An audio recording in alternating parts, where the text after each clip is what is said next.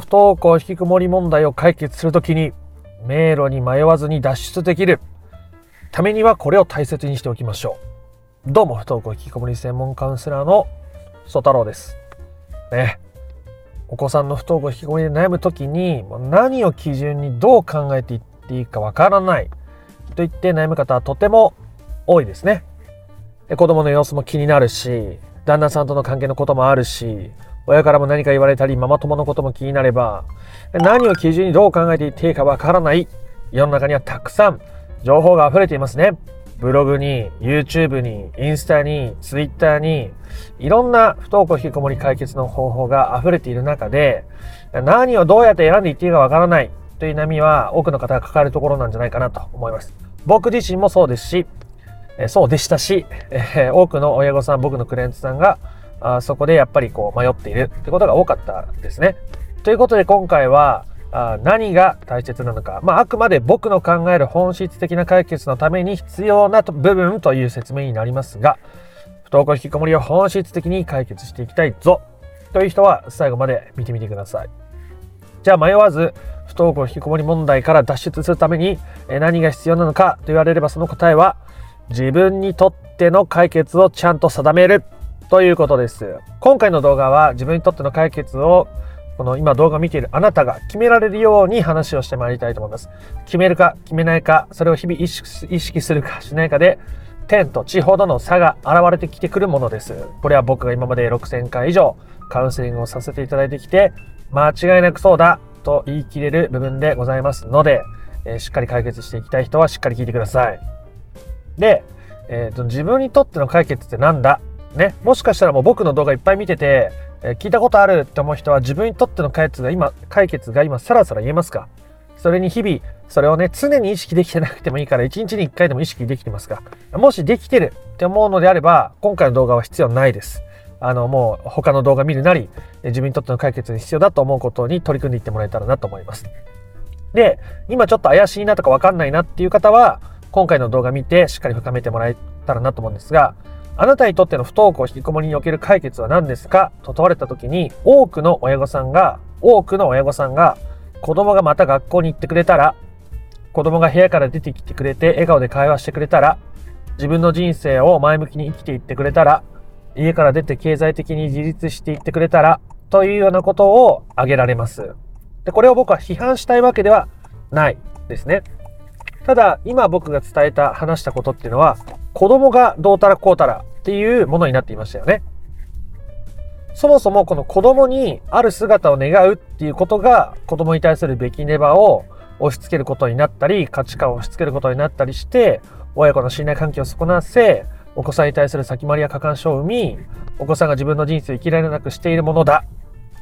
ということなんですよね。だからこれは自分にとっての解決足りえないということなんでございます。自分にとっての解決ってじゃあどんなもんなんだい？ということを話すと、それは親御さん自身の状態を表しているものだということですね。自分自身の状態を表しているものですよ。いいですか？めちゃめちゃ重要なポイントです。自分にとっての解決は私が〇〇〇〇〇〇〇というような状態とか〇〇〇〇ような日々を過ごせているみたいなことになるわけです。じゃないとまた子供にね気がついたらプレッシャーかけちゃってるわけですから。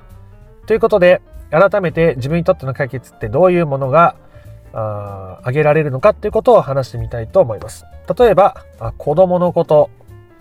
を変えようとせずに、自分のことも子供のこともあるがままに受け入れられて、えー、穏やかに過ごせるようになっているとか、子供のことに干渉せずに自分の問題と向き合えて、機嫌よく日々過ごせているとか、おおむねそういった内容ですね。これは親御さん自身の心の在り方を表している言葉であり、それらを整えていくことが本質的な解決につながるということですね。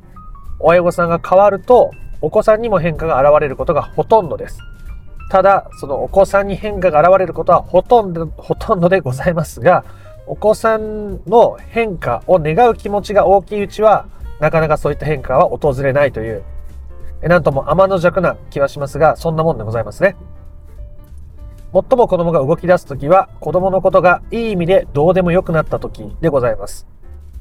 その時に子供は最も動き出しやすくなります。今まで親御さんがかけていたプレッシャーから解き放たれて自分の人生を生きられるようになっているからでございますね。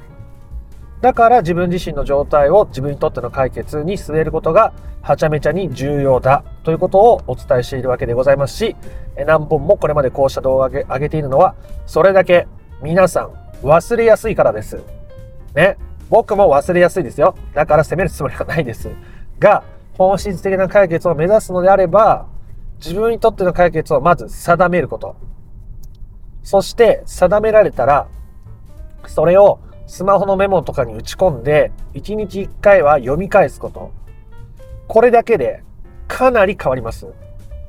かなり変わります。自分がどっちに向かうか、北に向かうのか南に向かうのか、ね、あったかい方向に行きたいのに、北に向かったら寒くなっちゃいますよね。でも、気がついたら北に向かっちゃうわけです。子供に動いてほしい。子供に再投稿してほしい。笑顔を見せてほしい。会話してほしい。そう思っちゃうわけです。思えば思うほど叶わなくなるわけです。それを本当に心の底から望むのであれば、それらを手放した時に最もそれが起こるということでございますね。南に行きたいなら自分が南に行くって決めることですね。その南が何なのか、あったかい方に行きたい。ね。えー、自分の望む方向に行きたい。それを具体化するのが自分にとっての解決を定めるっていうことになっているわけです。もう一回さっき挙げた僕の、えー、と具体的な解決の例を挙げます。皆さんもこれ動画見てるあなたもぜひ、え、もし決められてない方はしっかり考えてみてください。紙に書き出す。スマホに打ち込む。やってくださいね。いきますよ。えー自分のことをあるがままに受け入れられて子供のこともあるがままに受け入れられて日々を穏やかに過ごせるようになる子供から真の自立ができて相手の問題に介入せずに自分の問題と向き合いながら日々を機嫌よく過ごせるようになる。周りの顔色を気にせずに過ごせるようになって、えー、自分自身はハッピーな日々を送る。まあおおむねこんなところでございます。で今すぐ思い浮かばないよっていう人は今僕が3つ例を挙げましたんでその中から一番近しいものをとりあえず自分の解決に据えながら取り組んでいってさらに途中で見返して文章を変えるとかしていってもいいですからね。たまに見直して文章を変えるってことは僕も未だにしますし、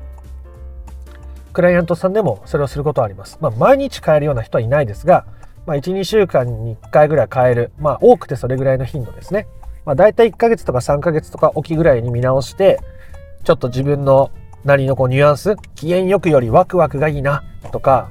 あるがまま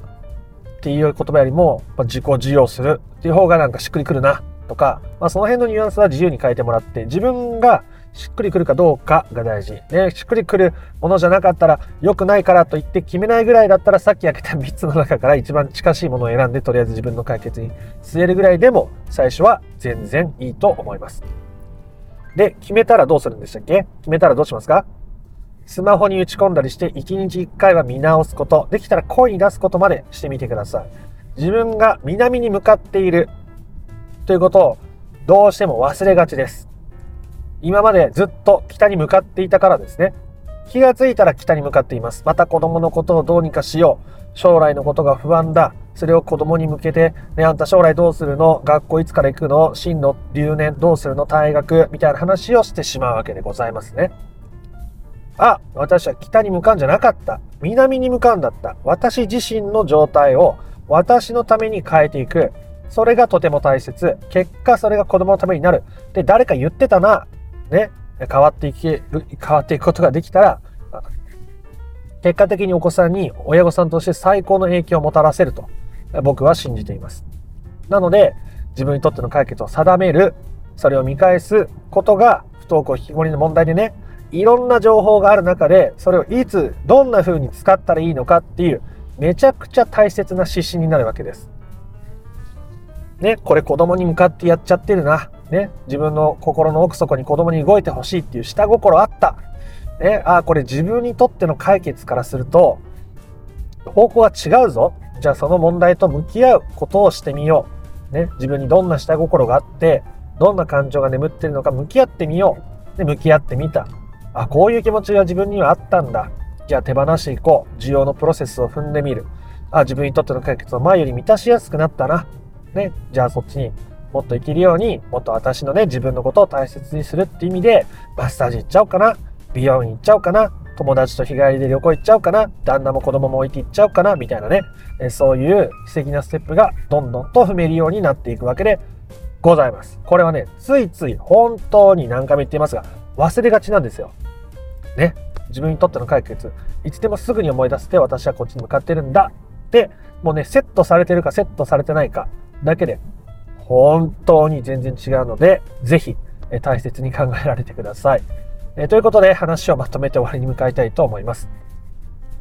不登校引きこもり問題を解決するときに、迷路に迷わず脱出するためには、自分にとっての解決というものを定めることがとても大切です。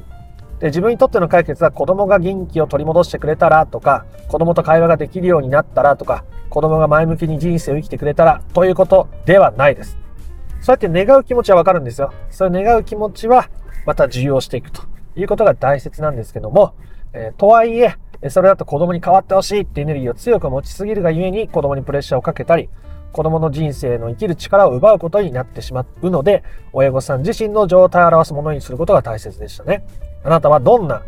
解決を定めたでしょうか？ね、私は私の機嫌をとって自分のことも子供のこともあるがままに受け入れられるように過ごしていくとか自分の問題と相手の問題を分けて私は自分の機嫌を取りながら自分の問題と向き合って日々を過ごしていく。私は自分でハッピーな人生を作って、え、そんな人生を送っていくとかねそういうことでございますね。自分自身の状態になっているかここがとても重要なポイントでございます。で、えー、それ書いたらどうするんでしたっけ？えー、スマホのメモとかに入れて、1日に1回を読み返す、見返すようにするということですね。まあ、なるべく小さなステップとしてお伝えしております。1日1回思い出す、見返す、声に出す。こんなところですね。でそうすると、自分がどっちに向かっているのかということを忘れなくなっていくわけです。あ、また子供にって気持ちが出ちゃってるな。じゃあ、ああ、そうだそうだ、自分のこともそういう気持ちも受け入れていくんだった。あ、子供の問題にこれ入りすぎてる、入ろうとしてる。あ、てか入っちゃったな。あ、そうだそうだ、そうじゃなかったな。あ、どうして私こうやって入りたくなっちゃったんだろう。ちょっと振り返って落ち着いて考えてみよう。とか、そういうことが自然と出てくるわけですね。自分が南、自分にとっての解決に向かう気持ちがあるから、そういう思考回路が生まれてくるわけでございます。ぜひですね、あなたにとっての解決を定める。何度も動画でお伝えしていることですが、それくらい重要なことでございますので、あなたが不登校引きこもりを本質的に解決していきたいというのであれば、ぜひ考えてみてください。最初わからなければ、僕が例に挙げたものから、今、これが一番自分にとって近いかなと思うことを取り上げて、それを解決に据えてもいいですし、で、取り組んでいく中で、この文章をニュアンス変えたいなとか、あるがままってより今は子供から自立っていう方が自分にとってはしっくりくるなで周りの顔を気にするところ最近気になってきたから子供に対しても周りの人に対しても顔色を伺わずにっていう文章に書いたいなみたいな修正は自由にしてもらっていいですあなた自身の在り方を整えていくことが子供が自分の人生を生きやすくするためにできる親御さんにとって最大のことでありそれは最高の自分高校になり最高の子供高校になると私は信じております。ぜひあなたが最高の自分高校をしながら最高の子供高校をし、不登校引きこもりを本質的に解決することを願っております。そして応援しております。ということで今回の話が良かったなとか面白かったなと思った方は、いいねやコメントをしてみてください。